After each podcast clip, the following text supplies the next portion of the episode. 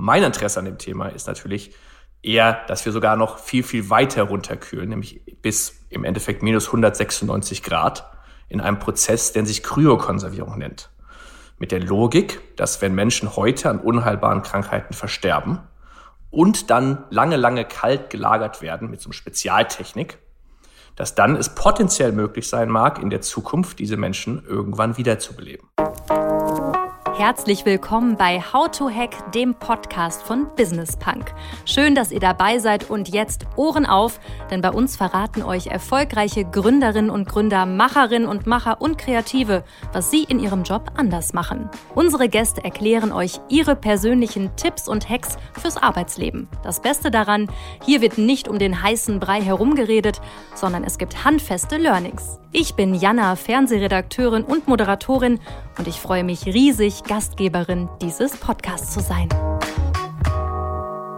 Schön, dass ihr wieder mit dabei seid. Bei uns geht's im Februar ja um das Thema Gesundheit und Langlebigkeit. Also was kann man tun, um möglichst lange und gesund zu leben? Und ja, was zum Leben auch dazugehört, ist der Tod. Und ja, wer würde nicht gerne ganz, ganz lange leben wollen, beziehungsweise nach dem Tod wieder zum Leben erweckt werden? Oder wie sieht's da bei meiner Lieblingsfranzösin und Audio Alliance Redakteurin Lucille aus? Bonjour, Lucille. Bonjour, Jana. Ähm, ja, ähm, also ich weiß es nicht. Vor allem das mit nach dem Tod wieder zu Leben erweckt werden. Ähm, ja, wie, wie läuft das ab? Ähm, wie hoch stehen die Chancen? Ähm, ja, da habe ich auf jeden Fall ganz viele Fragezeichen und Fragen. Ja, ich ehrlicherweise auch und genau die habe ich auch unserem heutigen Gast gestellt. Dr. Emil Kendjora ist Mediziner und Gründer von Tomorrow Bio, dem ersten Startup, das in Europa Kryokonservierung anbietet. Also einfach erklärt, bei der Kryokonservierung werden Menschen eingefroren, nachdem sie rechtlich für tot erklärt wurden. Wie das funktioniert, warum Emil an den Erfolg dieser Methode glaubt, wie hoch die Chancen sind dass es auch klappt und was eigentlich passiert, wenn die eingefrorenen Menschen in der Zukunft wirklich wieder zum Leben erweckt worden sind, das hört ihr jetzt. Niemand ist tot, solange er nicht warm und tot ist. Ein altes Sprichwort in der Medizin, das du auch gerne benutzt, Emil. Warum und was steckt dahinter? Absolut, vollkommen richtig. Das ist natürlich ein Sprichwort, was auch in der Medizin teilweise relevant ist. Also wenn zum Beispiel Menschen im kalten Winter draußen, ja, keinen Herzschlag mehr haben, dann ist es ein Kunstfehler, wenn man die nicht aktiv wiederbelebt und dann erst wartet, bis sie warm sind und so lange die Wiederbelebung laufen lässt. Mein Interesse an dem Thema ist natürlich eher, dass wir sogar noch viel, viel weiter runterkühlen, nämlich bis im Endeffekt minus 196 Grad in einem Prozess, der sich Kryokonservierung nennt. Mit der Logik, dass wenn Menschen heute an unheilbaren Krankheiten versterben, und dann lange, lange kalt gelagert werden mit so einer Spezialtechnik, dass dann es potenziell möglich sein mag, in der Zukunft diese Menschen irgendwann wiederzubeleben. Das hört sich natürlich total abgefahren an. Also du glaubst, dass der Traum von einem endlosen Leben wahr werden könnte.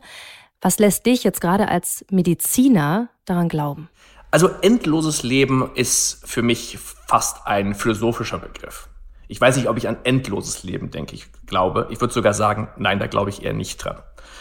Aber ich glaube, dass es irgendwann, und ich glaube nicht nur, es ist nicht nur reines Glauben, sondern es gibt relativ gute Daten, die da, oder zumindest es wahrscheinlich machen vielleicht, dass es irgendwann möglich wird, sein wird, signifikant länger zu leben, als es heute möglich sein mag. Also nicht mit 85 im Durchschnitt zu versterben, sondern vielleicht mit 130, vielleicht mit 150, vielleicht mit 200 ist natürlich reine Spekulation. Ich weiß mhm. nicht, wann und ob das passiert. Aber es mag irgendwann möglich sein. Und Kryokonservierung ist eine potenzielle Möglichkeit, keine Garantie, nur eine Chance, zu dieser Zeit dann, ja, in Anführungszeichen noch da zu sein. Wie hoch sind denn diese Chancen? Also du merkst, ich bin recht skeptisch, was das ganze Thema angeht. Überzeug mich. Vollkommen klar.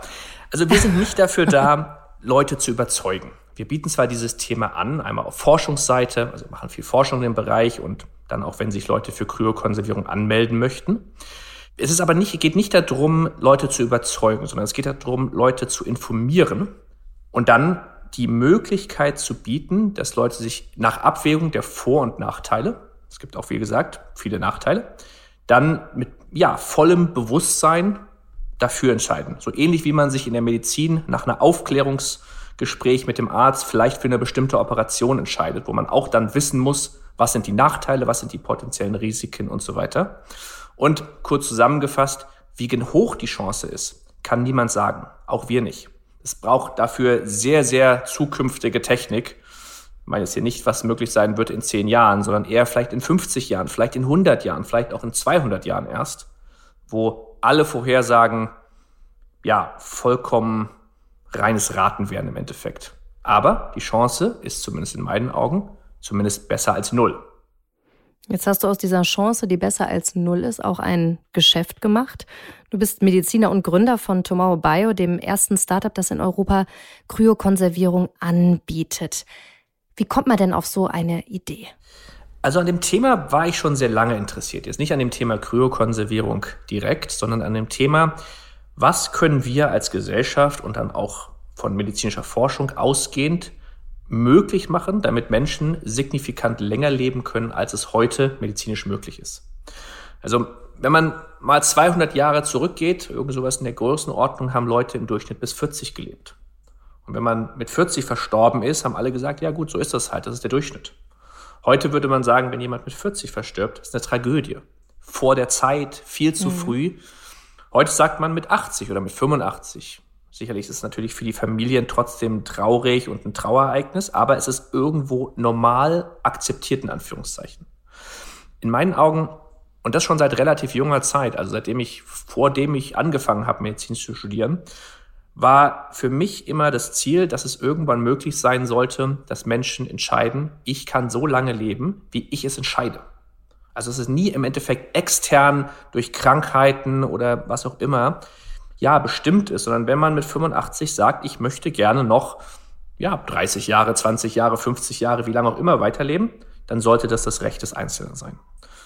Ich habe dann mit ja, bin in die Forschung gegangen, wollte immer ein, ja, heute würde man sagen, Longevity oder Life Extension Unternehmen gründen, was ja mittlerweile in Amerika bereits ein großes Thema und ein großer Markt geworden ist.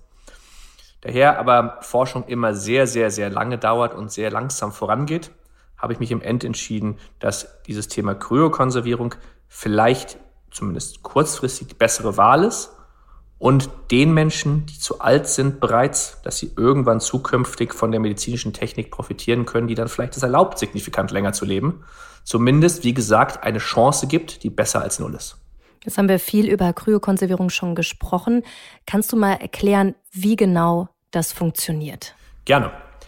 Kryokonservierung fängt immer erst an, nachdem die etablierte Schulmedizin sagt, wir können den Patienten nicht retten. Das ist eine unheilbare Krankheit, also Krebs oder was auch immer es sein mag, wo auch mit der besten aktuellen Medizin der Patient unweigerlich versterben wird. Wenn dann der Patient von den Ärzten, von den behandelten Ärzten für tot erklärt wird und der Patient, wie gesagt, alle Dokumente unterschrieben hat und ganz klar eine klare Willensäußerung gegeben hat, dass ja und nach Abwägung der Vor- und Nachteile möchte die Person kryokonserviert werden, dann zum Zeitpunkt der Todeserklärung übernehmen wir. Der Patient hat rechtlich seinen Körper einer Forschungsgesellschaft gespendet. Das heißt, es ist keine Beerdigung oder Einäscherung natürlich, sondern eine Spende an eine Forschungsgesellschaft. Und dann fängt der Prozess an. Ich glaube, das ist ganz wichtig, ganz wichtig nochmal zu betonen. Ne? Es ist keine Bestattungsmöglichkeit, das geht rechtlich in Deutschland nicht. Absolut, genau. Das ist immer, wenn man auf den Headlines liegt, Kryokonservierung ist in Deutschland nicht erlaubt, dann ist es immer, weil irgendeiner mhm. sagt, es ist nicht als Bestattung erlaubt. Vollkommen richtig. Es ist keine anerkannte Bestattungsform. Aber in unserem Fall ist es eine Spende an eine Schweizer Forschungsgesellschaft. Und unter diesem ja, Rechtsrahmen ist es möglich.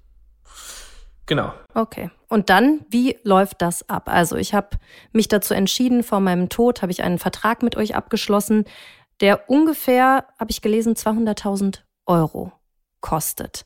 Da ist ja einiges auch mit drin, das kannst du gleich gerne nochmal aufschlüsseln. Aber was passiert dann? Ich habe den Vertrag abgeschlossen, ich wurde rechtlich für tot erklärt. Was passiert dann? Kommt ihr dann sofort angefahren und es geht los? Genau, im Idealfall sind wir schon vor Ort. Im Idealfall für Kryokonservierung zumindest, kriegen Menschen gesagt, dass sie voraussichtlich in den nächsten Wochen versterben werden. Wie gesagt, zum Beispiel, weil in irgendeiner Weise man eine unheilbare Krankheit hat und die Ärzte sagen einem, sie haben wahrscheinlich nur noch zwei Wochen. Dann würden wir schon eins unserer Teams zum Patienten vor Ort bringen, aber dann, wie gesagt, erst den Patienten übernehmen zum Zeitpunkt der Todeserklärung.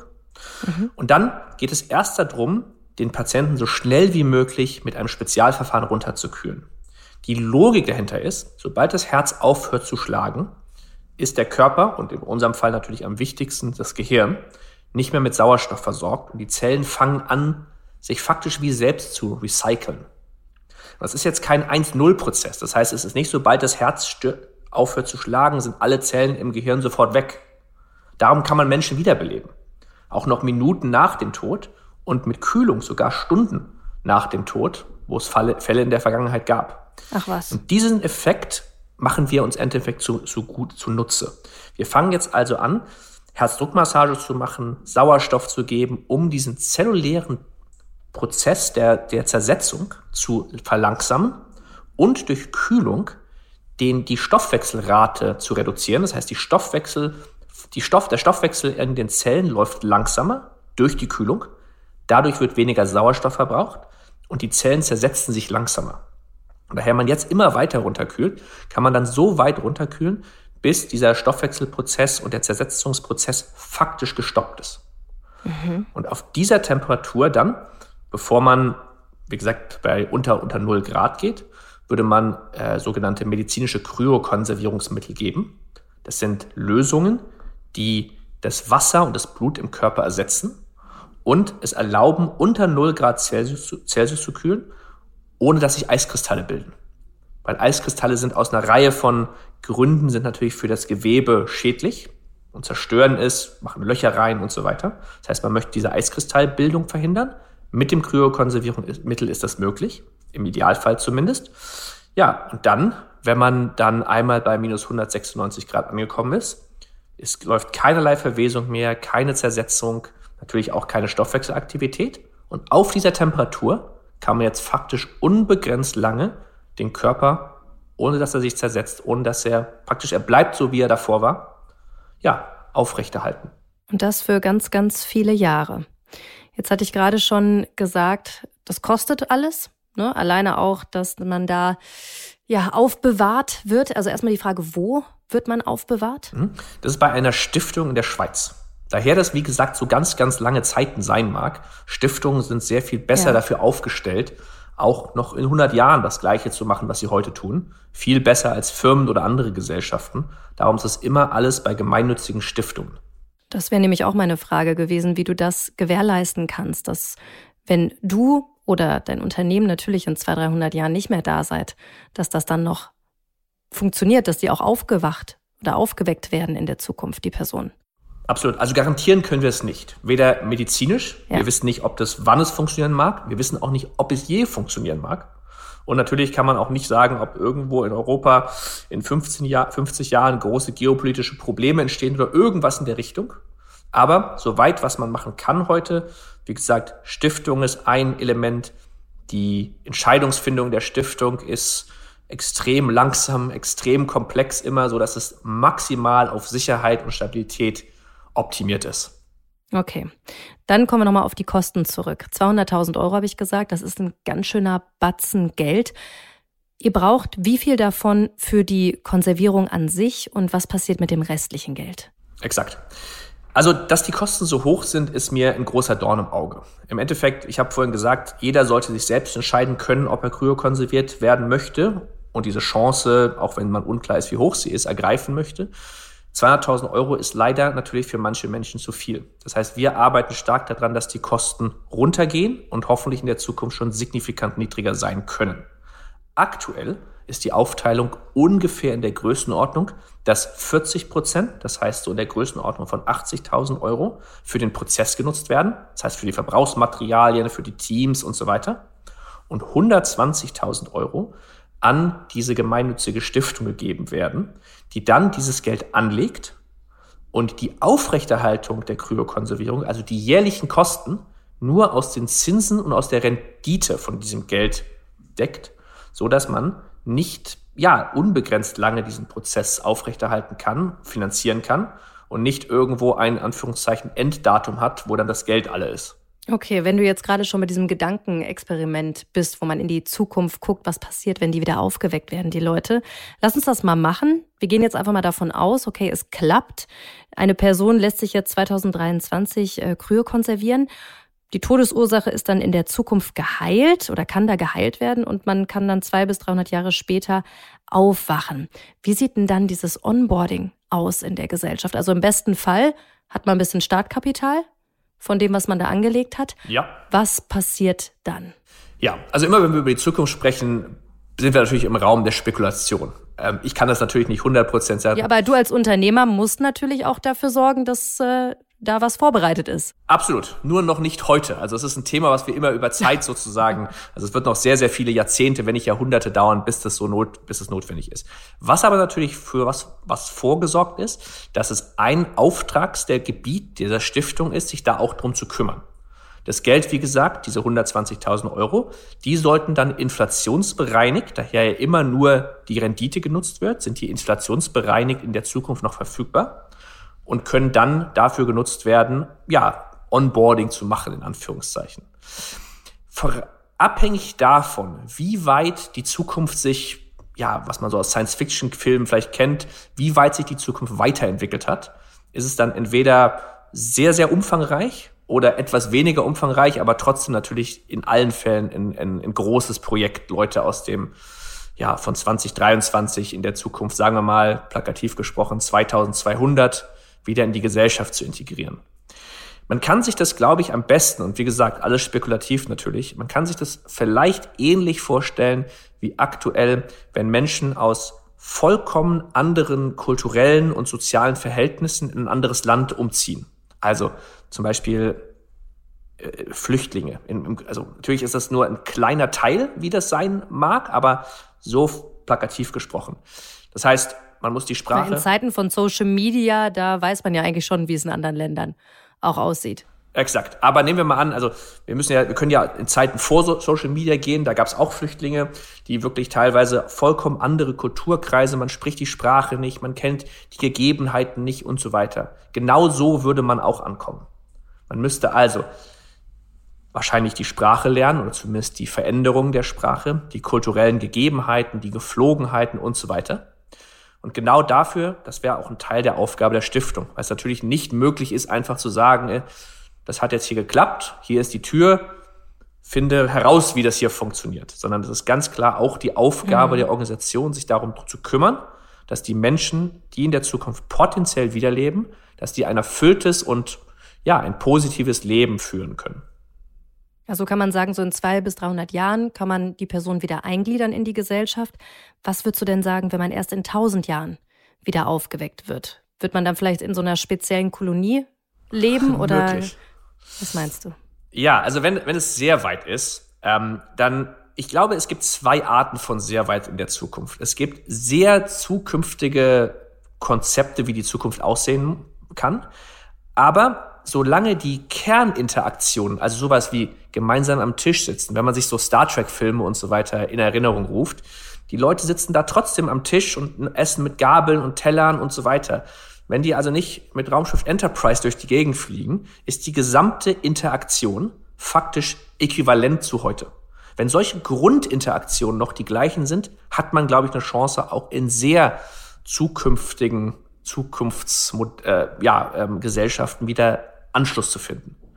Wenn solche Sachen mhm. natürlich irgendwann weggehen und die ganze, auch die Kerninteraktion, also miteinander sprechen und essen und sowas wird anders, dann kann es sein, dass in der Zukunft ja, es so ein bisschen wie heute vielleicht manche Völker ähm, abgeschlossen, also in Amerika würde man sagen, die Amish People noch so am ehesten, die leben in der heutigen Gesellschaft, aber ein Stück weit abgeschottet ohne dass sie am gesamten technologischen Fortschritt wirklich teilhaben.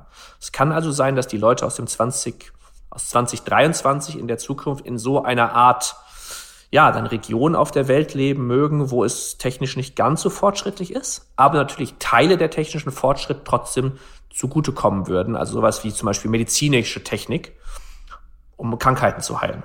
Das ist auf jeden Fall ziemlich abgefahren, dieses Gedankenexperiment. Du wirst damit ja auch oder darüber ja auch mit den Personen reden, die bei euch Verträge abschließen. Wie sind diese Gespräche und was sind das für Menschen, die diese Verträge bei euch abschließen? Ja, das ist, das ist weitgehend wirklich durch ein ganz breites, ein ganz breites Publikum. Mit der einen, mit dem einen Faktor, der so ein Stück weit bei allen ähnlich ist, dass alle in irgendeiner Weise erstens ein, ein positive, ein Optimismus mitbringen, also ein Zukunftsoptimismus. Natürlich würde man das nicht machen, wenn man sagt, die Zukunft wird ganz schrecklich. Zweitens sind es alles Menschen oder viele davon sind Menschen, die irgendwo im weitesten Sinne irgendwas mit Technologie zu tun haben. Also natürlich vom Informatiker über, ja, vielleicht die Ärzte und Berater und so weiter. Also alles Menschen, die grundsätzlich gerne leben, die positiv, also die, ja, Optimismus mitbringen und dann noch teilweise ein Stück weit auch einfach Neugier haben, die sagen, ich würde gerne sehen, wie denn die Gesellschaft in der Zukunft aussieht, was technisch möglich sein mag und so weiter. Und wie alt sind die? Im Durchschnitt aktuell 37, also relativ jung. Gar mhm. nicht die Menschen, die okay. jetzt irgendwo wahrscheinlich bald versterben werden, im Durchschnitt kerngesund. Also alles Leute, die eher sagen, ich mache das, ich hoffe, dass ich das nie nutzen muss. Aber wenn es denn so kommen sollte, dass ich aus irgendwelchen Gründen versterben sollte, dann würde ich lieber kryokonserviert werden, als eingeäschert oder beerdigt zu werden. Und reich sind sie auch. Zumindest aktuell äh, nicht ein Stück weit wohlhabend ist schon zu viel gesagt. Daher in den meisten Fällen die Menschen, die Kryokonservierungen durch Versicherungen finanzieren. Das heißt, die haben Risikolebensversicherungen zum Beispiel die dann, falls sie im Laufzeit, in der Laufzeit der Risikolebensversicherung versterben sollten, dann die Kosten, die von der Versicherung getragen werden, unter der Voraussicht, dass erstmal natürlich, wenn man im höheren Alter ist, mehr persönliches Vermögen, zumindest in den meisten Fällen hat. Und zum Zweiten, wie schon gesagt, mir ist es sehr wichtig, dass wir die Kosten reduzieren über Zeit und damit die Möglichkeit haben, wenn dann die Versicherungsdeckungslaufzeit aufhört, dass zu der Zeitpunkt die Kosten hoffentlich nicht mehr 200.000 Euro sind, sondern vielleicht nur noch 20, vielleicht 30, vielleicht 50, vielleicht auch nur 10. Schwierig zu sagen, aber zumindest deutlich niedriger als heute. Du hast in einem Interview auch gesagt, dass dein Rat ist, das über eine Lebensversicherung zu finanzieren, das Ganze. Und da habe ich ein Zitat von dir gelesen, dass du eigentlich dir wünschen würdest, dass Kryokonservierung sollte eine gängige Alternative zur Bestattung sein in der Zukunft. Unter der Voraussicht, Exakt, unter der Voraussicht, dass die Einzelmenschen das natürlich entscheiden. Mhm. Also nicht im Sinne von, das ist irgendwie die Standardoption, die jetzt jeder machen muss, sondern ganz im Gegenteil, dass Leute davon wissen und sich dann unter Abwägung der Vor- und Nachteile dafür oder dagegen entscheiden können. Aktuell leider, Kryokonservierung ist noch eine absolute Nische. Das heißt, die meisten Menschen, die versterben, sind nie mit dem Gedanken überhaupt in Kontakt gekommen und konnten damit also diese Entscheidung gar nicht für sich treffen. Das ist der Unterschied, den ich in der Zukunft sehe. Und dann sollte es definitiv natürlich kein Punkt sein, dass man bestimmt, dass man wohlhabend sein muss mhm. oder sogar reich, um das machen zu können, sondern es sollte eine reine Entscheidung auf dem persönlichen Wertesystem der Person sein, die es halt machen möchte oder nicht. Apropos reich, wirst du reich damit, mit dieser Geschäftsidee? Wie viele Personen schließen Verträge bei euch ab pro Monat? Relativ wenige noch, sind so in der mhm. Größenordnung von 20, was schon ungefähr zehnfach so viel ist wie die schnell, die zweitschnellst wachsende Organisation auf der Welt. Also in dem Vergleich relativ viel. Im Vergleich, um damit reich zu werden, viel, viel, viel zu wenig. Ähm, der Punkt reich werden ist aber auch nicht mein, meine Motivation. Das heißt, das ist alles gemeinnützig. Wie gesagt, die ganzen Stiftungen, die das Geld nachher bekommen, da verdient gar keiner was. Ähm, Kryokonservierung ganz im Gegenteil. Ich würde nie eine Kryokonservierungsorganisation mich selber anmelden oder empfehlen oder irgendwas, die nicht gemeinnützig ist. Ähm, das sollte kein Geschäft sein, sondern es sollte, ja, es ist eine, eine mission-driven Organisation, die das Thema voranbringt. Mhm. Aber in Amerika gibt es doch diverse Organisationen, die das auch nicht als Mission, sondern als Profit sehen. Nee, die sind nee? auch alle Stiftungen. Das sind ah. auch alles, also nach in Amerika 501c3s, ähm, also auch gemeinnützige, steuerbefreite Stiftungen. Es gibt sicherlich irgendwo eine kleine Organisation irgendwo, die das als profitorientiert macht. Die sind aber vollkommen unrelevant. Also auch in Amerika, was ja normalerweise das Land des Profites ist, auch in Amerika wird dieses Thema ja un, un, ohne Profitinteresse vorangebracht. Natürlich müssen die Gesellschaften alle irgendwie profitabel sein, um langfristig bestehen zu können, aber nicht, um dass dann irgendeiner der Gründer oder der Investoren oder was auch immer davon persönlich Geld mitnimmt, sondern damit Geld da ist, um Forschung zu finanzieren. Mhm. Und jetzt gucken wir nochmal auf die Zahlen bei euch. Wie viele Kryokonservierungen schließt ihr ab? Also 20 Verträge pro Monat. Was wird dann wirklich umgesetzt? Das ist deutlich viel weniger natürlich. Daher unser Durchschnitt 37 Jahre Alter ist. Zum Glück sterben 37-Jährige nur sehr selten. Das heißt, die meisten Konservierungen, die wir aktuell machen, ist von Körperspendern. Also einfach Menschen, die sagen, am Ende meines Lebens möchte ich meinen Körper der Forschung spenden. Das sind also gar nicht Leute, die dann langfristig kryokonserviert sein möchten, werden die dann auch langfristig natürlich nicht, sondern daran wird im Endeffekt die, die Forschung vorangebracht, die medizinische Erfahrung wird gesammelt und so weiter. So ungefähr haben wir bis jetzt so zehn Kryokonservierungen gemacht seit Bestehen der Firma. Weltweit habe ich gelesen, sind es bisher 400 bis 500 Menschen, die sich haben kryokonservieren Exakt. lassen. Also ist das wahrscheinlich gar kein so schlechter Schnitt bei euch. Nein, es ist also im, unter, der, unter der Sicht, dass wir signifikant neuer sind und eine jüngere Gesellschaft oder nicht so lang da sind, ist das, glaube ich, also prozentual nehme ich an, dass wir in absehbarer Zeit, das sehen wir schon so am Horizont unserer Planung, die größte, der größte Anbieter der Welt sein werden. Aber das ist nicht mein Ziel, sondern mein Ziel ist zwar definitiv der größte zu sein, aber um dann Forschung finanzieren zu können. Das ist hier der ganz große Kruxpunkt. Es muss noch gigantisch viel hier in Forschung investiert werden, von basiswissenschaftlich bis angewandter Forschung, damit es potenziell möglich sein mag, dass irgendwann in der Zukunft wirklich es funktioniert. Und was sind so Hürden, vor denen du noch stehst? Also finanzielles hast du einmal gesagt. Was sind die anderen? Ja, auf Forschungsseite sind es ganz viele Detailprobleme. Forschung ist selten, dass es ein großes Thema ist. Wenn man das löst, würde alles klappen, sondern es sind ganz viele Detailprobleme. Von Eiskristallbildung, die man unterdrücken muss, zu schnellerer Kühlung, zu wie lagert man sicherer und stabiler. Und dann auf der anderen Seite sind es einfach logistische Themen. Also wenn jetzt jemand auf einer Insel im Urlaub versterben sollte, wie können wir dann schnell da sein? Wie können wir schnell mit der Kühlung beginnen, ohne dass sich dann diese Degradationsprozesse auf zellulärer Ebene zu weit voranschreiten? Also solche Sachen. Forschung ist ein großes Thema und Logistik. Und rechtliche Hindernisse? Rechtlich ist in, in Europa zumindest, es gibt zwar Unterschiede von Land zu Land, es gibt aber in allen Ländern im Endeffekt immer ein Konzept, wo Forschung relativ frei ist. Alle Länder haben die Idee der Forschungsfreiheit. Das heißt, immer wenn jemand sich dafür entscheidet, wie gesagt, unter der Voraussicht, dass er wirklich eine volle freie Willensäußerung dazu gegeben hat, ist es in allen europäischen Ländern mit kleinen Unterschieden möglich. Würdest du dich auch selber kryokonservieren lassen?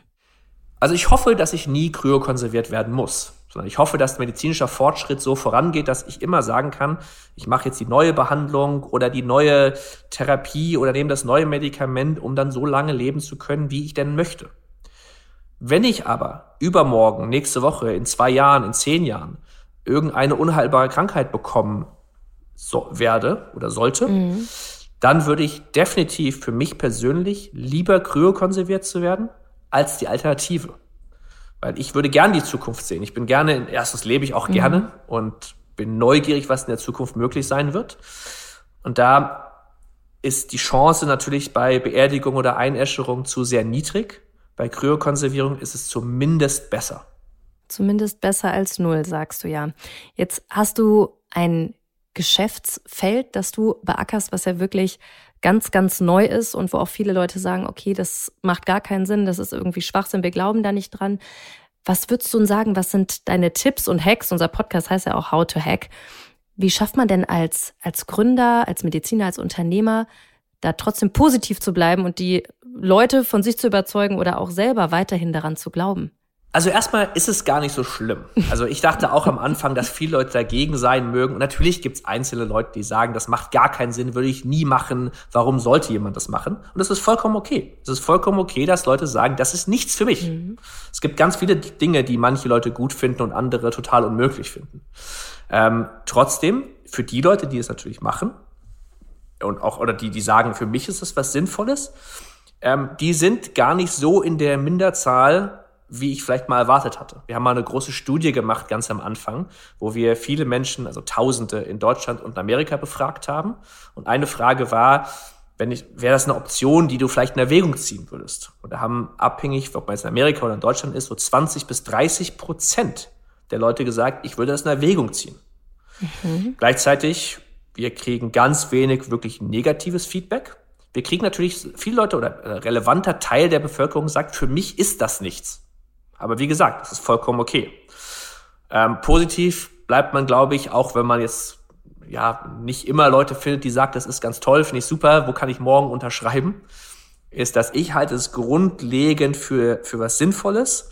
Und es gibt ganz viele Dinge, die in der Vergangenheit auch irgendwann sicherlich mal die Mehrheit der Menschen gesagt hat, was kann nie funktionieren, was soll das denn? Also angefangen von Flugzeugen bis Herztransplantation und so weiter.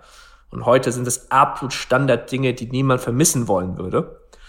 Das heißt, sicherlich braucht man als Gründer etwas Durchhalte, Energie und Motivation, aber da habe ich zumindest aktuell und hoffe auch noch sehr lange keine Probleme mit. Davon hast du noch genug, aber verdienst du auch genug damit oder arbeitest du auch nebenbei noch in deinem eigentlichen Beruf? Ähm, also ich mache das, ich mache das Vollzeit. Das mhm. heißt, ich arbeite nicht irgendwo nebenbei. Ähm, ich verdiene jetzt bei dieser Firma ähm, knapp über Mindestlohn, also nicht so ganz schrecklich viel. Ähm, aber ich hatte Firmen davor, ähm, die, die ich verkauft habe. Das heißt, äh, ich kam zum Glück die Freiheit äh, zu sagen, dass ich mich jetzt für die nächsten Jahrzehnte diesem Thema widmen möchte und, und werde, ohne dass es jetzt äh, ja irgendwie persönlich finanziell erfolgreich sein muss. Also man merkt dir auf jeden Fall an, dass das dein Herzensthema ist, dass es wirklich deine Mission ist. Und jetzt machen wir hier an dieser Stelle einen ganz harten Cut denn wir kommen zu unserem Spiel in diesem Podcast. Das heißt, ich habe noch nie ein Trinkspiel, das man vielleicht auch in zwei bis 300 Jahren noch spielen wird. Kennst du das? Vielleicht, weiß ich nicht. ich erzähle dir mal ganz kurz die Spielregeln. Ja. Wenn deine Antwort, du hast ja ein Glas Wasser neben dir stehen, wenn deine Antwort auf meine Frage doch ist, dann musst du einen Schluck trinken. Und wenn deine Antwort stimmt ist, dann musst du das Glas stehen lassen. Wir probieren es okay. einfach mal aus. Okay, let's go. Ich habe noch nie an der Kryokonservierung gezweifelt. Doch. Ah, jetzt muss er einen Schluck trinken. Aber so groß war der nicht. Wann? Nein. Was waren die Momente? Wann hast du dran gezweifelt? Zweifeln ist vielleicht zu viel, aber es sind natürlich noch ganz, ganz viele offene Fragen. Mhm. Und ähm, ich bin grundlegend auch immer, also ich, ich mache dieses Thema, weil ich es grundlegend für sinnvoll halte. Ich glaube aber, dass es noch ganz, ganz lange dauern wird, bis es funktioniert.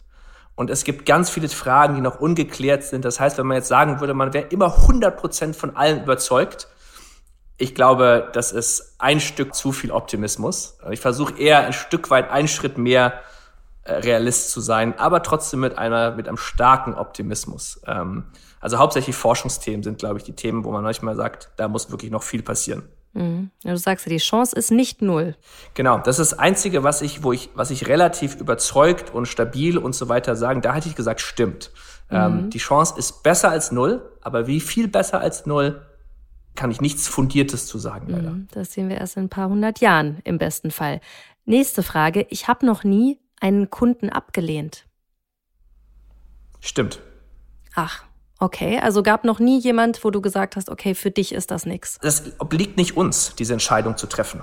Also wenn jemand sich, mhm. wenn jemand sagt, ich möchte das machen und ich habe alle Informationen, also wir, wir kümmern uns drum, dass die Menschen diese Entscheidung nicht treffen, ohne die Nachteile zu kennen. Also ohne diese Abwägung wirklich in Englisch würde man sagen informed consent.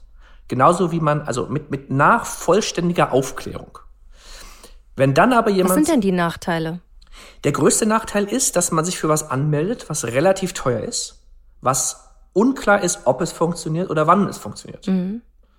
Also wo man wirklich, ja, man kann nur sagen, es ist wahrscheinlich besser als null. Aber keine weitere, keine weiteren Punkte. Also wir sagen keinen unseren potenziellen Mitgliedern, dass das irgendwie zehn Prozent sind oder 30 oder irgendeine Zahl, weil es keiner sagen kann. Das heißt, Wenn dann aber jemand danach sagt, ich möchte das machen, ich habe mich informiert, ich habe mich entschieden, dann obliegt es nicht uns, das abzulehnen.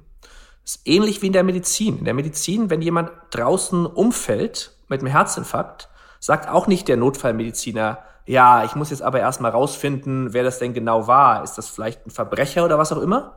Sondern es obliegt in dieser Situation nicht uns oder irgendjemand anderen zu sagen, ja, das, das, das darfst du nicht oder irgendwas in der Richtung. Könnte ein Nachteil auch sein, dass die Angehörigen keinen richtigen Ort zum Trauern haben? Oder können die dann auch in die Schweiz kommen und da in Angehörigen besuchen? Ja, also das ist, das ist, also ist möglich, aber ist natürlich etwas weniger möglich, als es vielleicht jetzt in traditionelleren Bestattungsformen ist. Es ist für manche Angehörigen dadurch leichter, weil sie das Gefühl haben, es ist vielleicht nicht mhm. für immer. Es ist für manche Angehörigen aber auch wahrscheinlich, also wir kennen jetzt, statistisch wissen wir das nicht, aber es ist für manche Angehörigen wahrscheinlich auch schwieriger.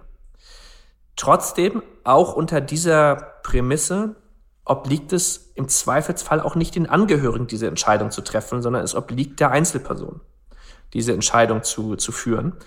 Und daher, ähm, also selbst wenn es jetzt so wäre, was es nicht so ist, weil wir kennen von vielen Fällen, wo die Angehörigen das sogar ja unterstützen und positiv finden, selbst wenn alle dagegen wären von Angehörigenseite, obliegt es trotzdem der Person, sich dafür zu entscheiden. Okay. Nächste Frage. Ich habe noch nie einen ganz anderen Job machen wollen. Stimmt. Ah. Also zumindest nicht seit ich so ungefähr 18 bin. Immer Arzt und unter der Mediziner. Ja, also unter der Voraussicht, nicht nur Mediziner, sondern auch wirklich Lebensverlängerung, Longevity und solche Sachen. Also ich wusste damals natürlich nicht, dass ich jetzt hier ein Kryokonservierungsunternehmen und eine Stiftung leite, sondern so genau war die Planung jetzt nicht.